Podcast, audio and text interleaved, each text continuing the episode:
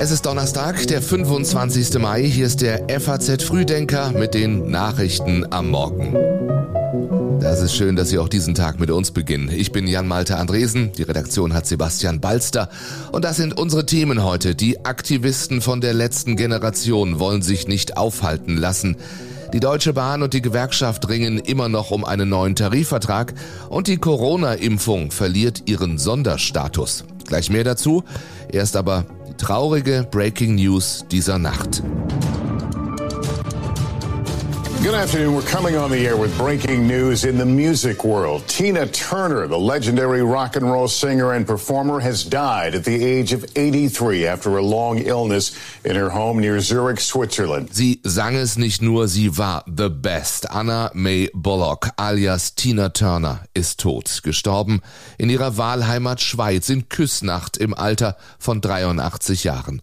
Sie war die Königin des Rock'n'Roll, die Musiklegende oder eine Heldin, die die Welt braucht, wie es im Nachruf heute früh auf faz.net heißt. Dabei hat Tina Turner bescheiden über sich selbst gesagt. Oh,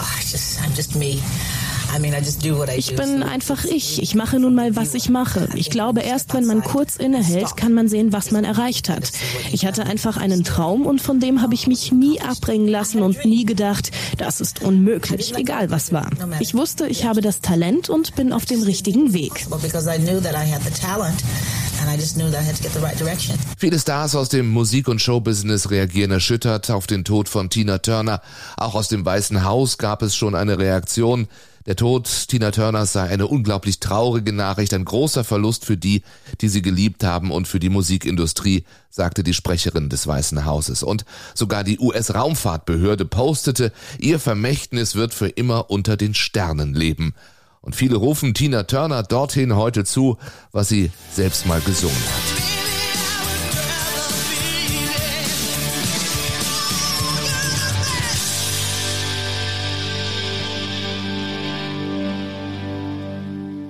Und auch das war eine Meldung dieser Nacht. Floridas Gouverneur Ron DeSantis verkündet seine Kandidatur für das Amt des US-Präsidenten. Well, I am running for President of the United States to lead our great American comeback.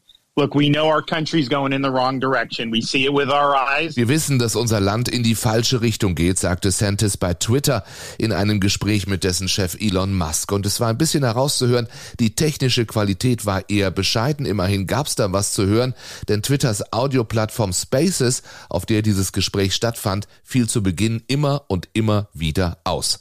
Donald Trump reagierte unwirsch auf die Kandidatur seines innerparteilichen Konkurrenten.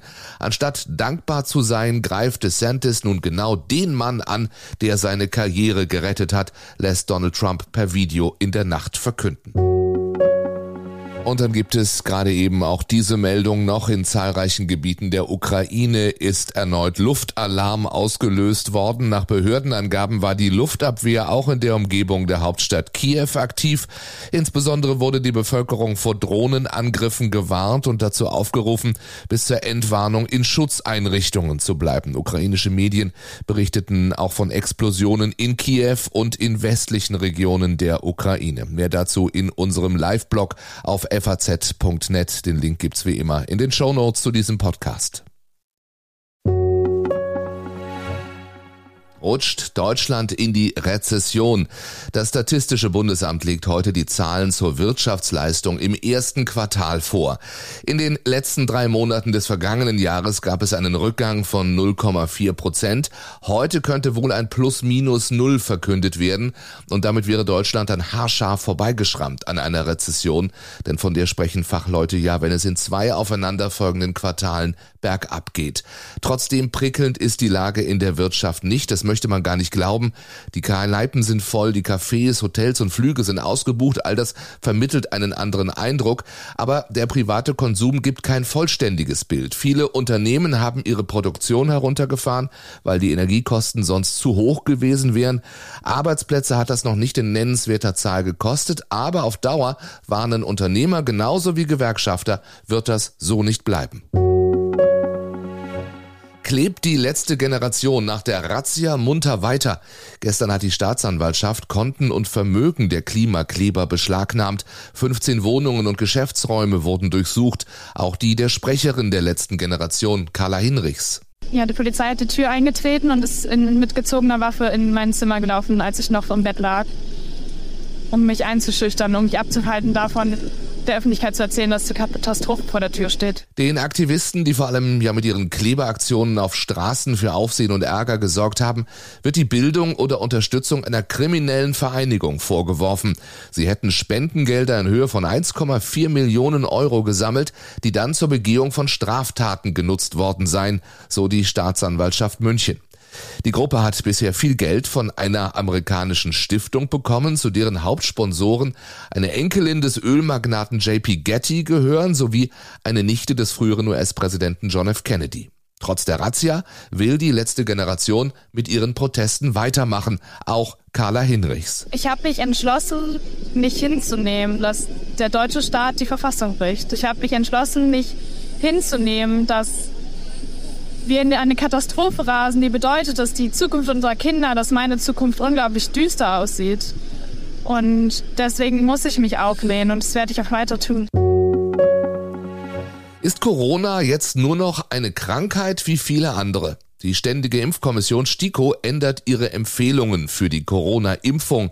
Sie wird nun nicht mehr als Sonderfall betrachtet, sondern in die allgemeinen Impfempfehlungen aufgenommen und deren Neufassung stellt die STIKO heute vor. Daran steht, für gesunde Kinder und Jugendliche wird keine Impfung mehr empfohlen, gesunden Erwachsene unter 60, die entweder zweimal gegen SARS-CoV-2 geimpft sowie geboostert oder infiziert wurden, brauchen aus STIKO-Sicht grundsätzlich keine weiteren Auffrischungen mehr. Jährliche Auffrischungen werden dagegen Menschen ab 60, Bewohnern von Pflegeeinrichtungen und Menschen mit bestimmten Vorerkrankungen empfohlen. Mitglieder der Impfkommission haben in den vergangenen Wochen betont, dass diese Änderungen nicht wegen der vorliegenden Meldungen über unerwünschte Nebenwirkungen nach Corona-Impfungen vorgenommen würden.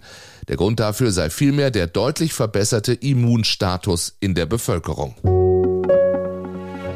Wir sind immer gesprächsbereit.